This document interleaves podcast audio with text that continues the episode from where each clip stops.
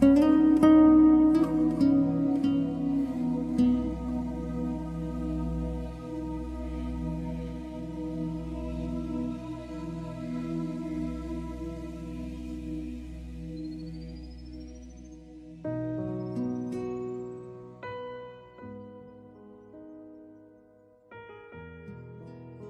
是你的树洞，也是你的枕边人。嗨，你好吗？我是远近。昨天是母亲节，一个朋友向我借了三万块钱。电话里他那边特别吵，他说在火车站，刚从老家回来，父亲突然心梗住院，自己请假赶回家照看了几天。更多的情况他没有多说，只问我。能不能借点钱？医院要交费。我家情况不好，我的积蓄也不太够。末了，他还急匆匆补一句：“我保证几个月就还清，一发工资就给你。”我把钱借给他，不着急，有了再还，还是看病重要。到了晚上，他给我发信息，感谢我帮助。才和我断断续续地说起这件事。他上周回家，母亲看到他就掉眼泪。在医院守了几个通宵。父亲的心梗很严重，住在重症病房，还没有完全脱离危险。有亲戚来探望，恰好遇到护士来催缴费，家人一筹莫展。亲戚不咸不淡地对朋友说了一句。在外面工作那么多年，连家人生病都看顾不了吗？到了周末，父亲刚做完手术，母亲就催他回去，不要影响工作。他临行前对母亲说：“不要发愁钱，我想办法。”朋友说：“特别难过，对自己特别失望，觉得自己特别没用。”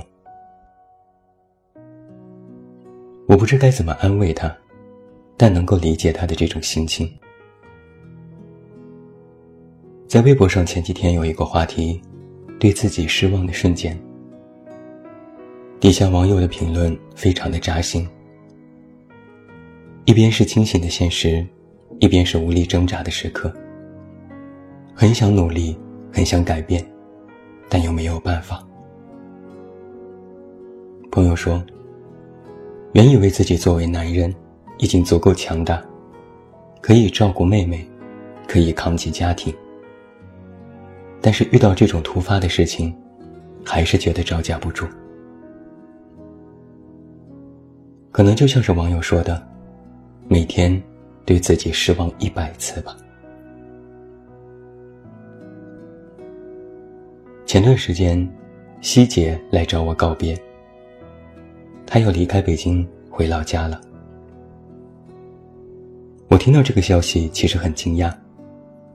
在我的印象里，希姐永远是一个不服输的人。她有一个口头禅是：“我的字典里没有难这个字。”可现在她对我说：“离开不是被逼，而是自愿。”她坦言，找不到继续生活在这里的原因了。生活没有一个完整的规划，对未来的期许也越来越模糊。哪怕每天努力工作，到头来不过是加了一点薪水，无法填补越来越惶恐的心。希姐自嘲地说：“我就算见过北京凌晨一二三四五六七点的天空又如何？谁能懂？谁体谅？不过是自我感动了一番。”毫无价值。他有一条朋友圈这样写道：“以为更好的生活就在对岸，费尽心力想要过去，最后发现自己没有上岸。曾经想用力停留在这座城市，拥有自己的一席之地，最终才知道，不过是黄粱一梦。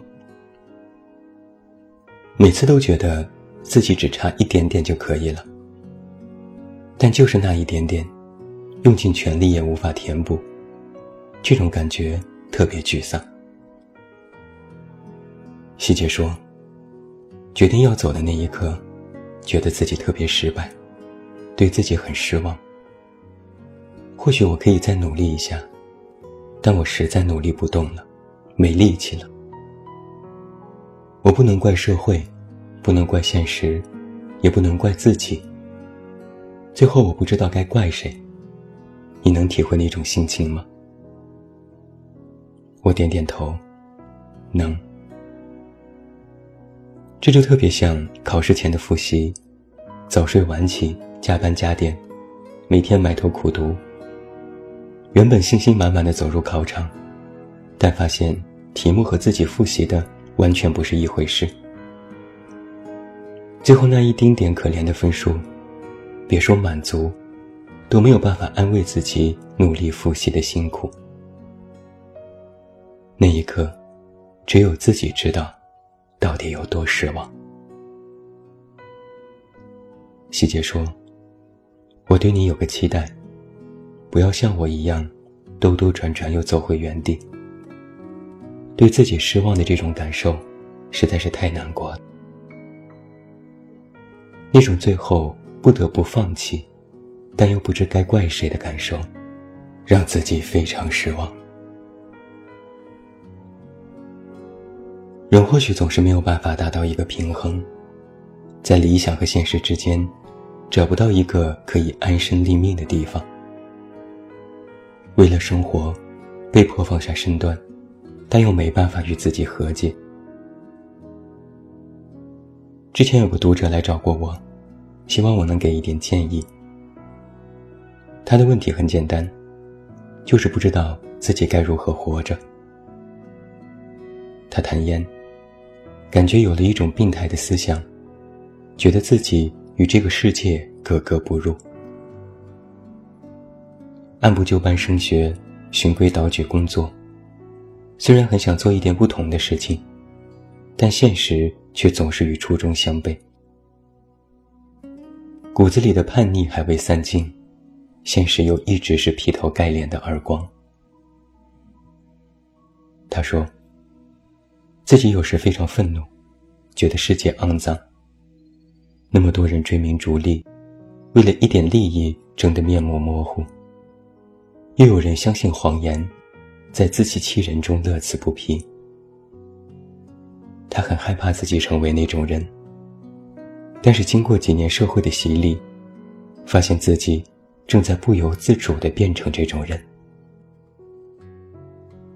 他曾经尝试去模仿别人的生活方式，照猫画虎，被迫放下身段，去学习别人的方式，学着更加圆滑的为人处事，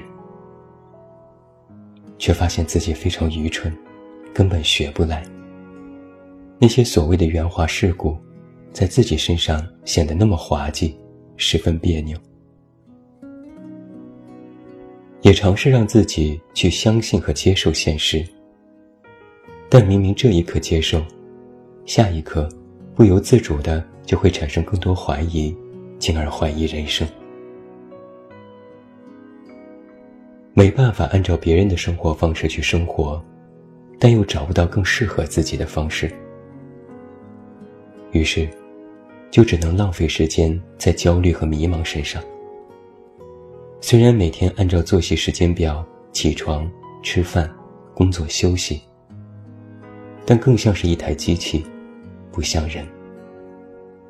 在别人看来，自己是目光坚定，但实际上心里却兵荒马乱。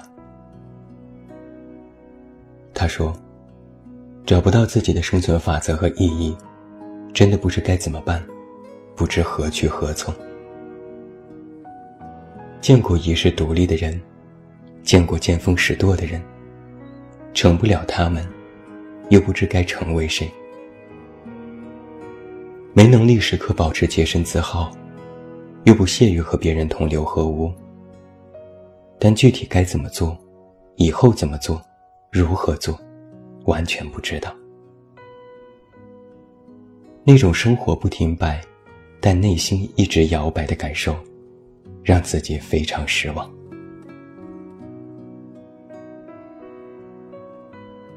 说起来有些羞愧，我也有对自己失望的时候。我对自己失望的是，我没有办法让自己维持在一个恒定的状态当中。就拿大家都看到的公号来说，写文章就时常处于一种做自己和迎合别人的矛盾里，也追过热点，每天看热搜，但坚持一段时间就觉得索然无味，开始写更想写的东西，写自己的思考。但再写过一段时间，又觉得太自我，又去写别的。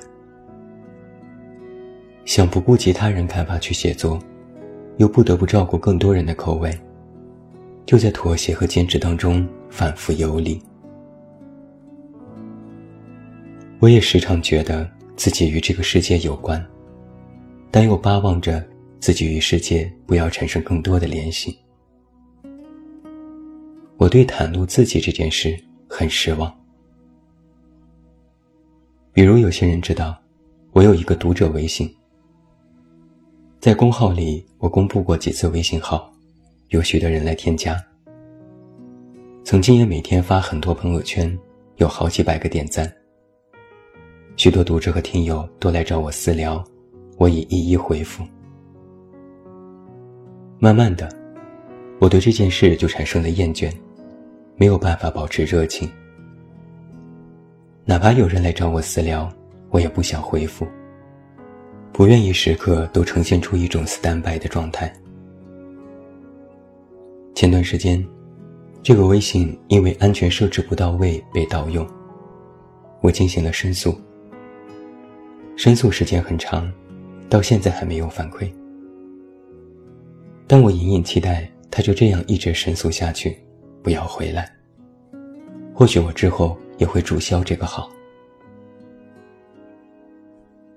我没有办法一直维持一种时刻袒露自己的状态，甚至对别人的期待也产生了一种能躲就躲的想法。我时常觉得愧对很多人的期待，但又经常嘴硬说没办法满足别人的期待。我知道这样不好。但在很多事情上，我好像都是这种忽冷忽热的状态。很想把自己塑造成一个无敌的角色，但又承认自己身上也有一堆的毛病。很想做一个更好的、让大家都满意的人，但又在更多时候一时冲动就犯错，嘴贱又理直气壮。能走到今天，全靠别人的宽容。那种明知可以更好，但就是无法做到的感受，让自己非常失望。知乎上有一个问题：因为什么对自己失望呢？最高赞的回答是：努力配不上野心，也辜负了所受的苦难。王小波曾经这样说过：人的一切痛苦。本质上，都是对自己无能的愤怒。想得却不可得，你奈人生何？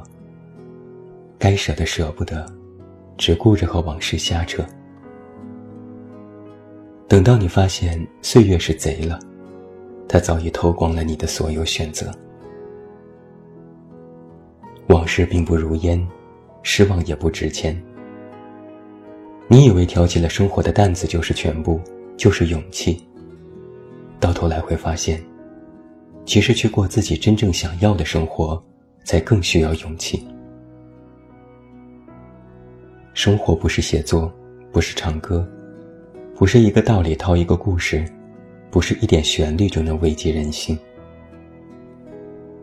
生活于普通人而言，就如同木旦所说的那样。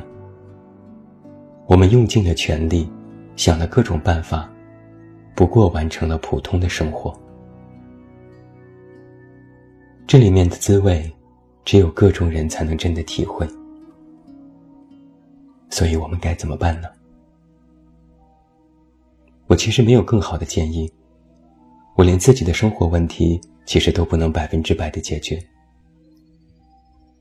但我今天看到这样的一句话：希望是火，失望是烟。生活就是一边点火，一边冒烟。人或许就是这样吧，一边充满希望，一边接受失望。等到看到失望，又燃起了新的希望。有困难要继续，没困难要制造困难也要继续。那就这样过下去吧，像一头犀牛一样。就如同书里写的那样，回避、躲闪、辗转腾挪都毫无作用。既然来的总是要来，迎着刀锋而上，恐怕才是最好的选择，起码节约时间。技巧越高，辗转腾挪的越好，就离真相和本质越远。所以，我们宁愿选择。这样笨拙的度过一生，可能你也会问：对自己失望如此这般，那对生活失望了该怎么办呢？答案其实一目了然。你以为谁对生活真正满意过呢？最后，祝你晚安，有一个好梦。不要忘记来到微信公号。这么远，那么近，进行关注。每天晚上陪你入睡，等你到来。我是远近，我们明天再见。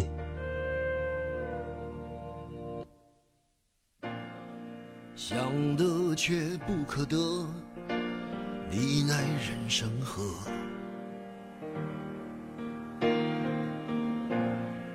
该舍的舍不得。只顾着跟往事瞎扯，等你发现时间是贼了，他早已偷光你的选择。爱恋不过是一场高烧，思念是紧跟着的好不了的咳，是不能原谅，却无法阻挡。恨意在夜里翻墙，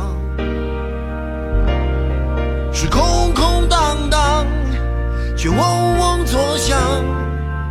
谁在你心里放冷枪？旧爱的誓言响起了一个巴掌。每当你记起一句旧爱，一个耳光。然后好几年都闻不得、闻不得女人香。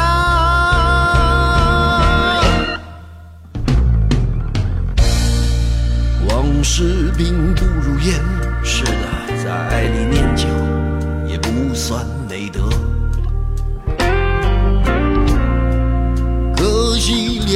不想写歌，再认真也成不了风格。我问你见过思念，放过谁呢？不管你是累犯或是从无前科，我认识的只有那喝酒的分了，没见过分酒的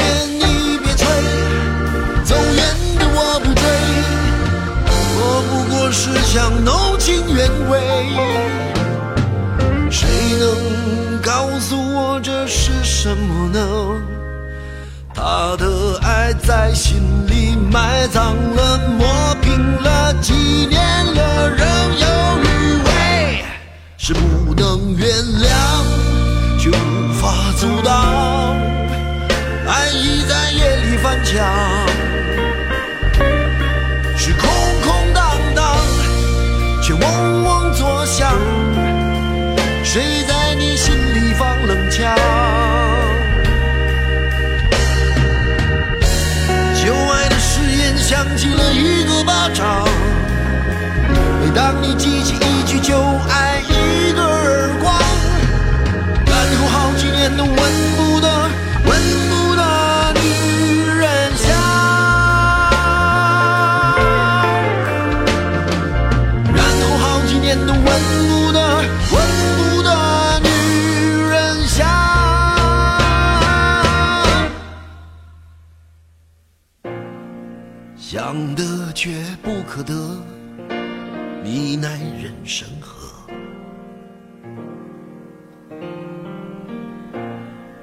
想得却不可得。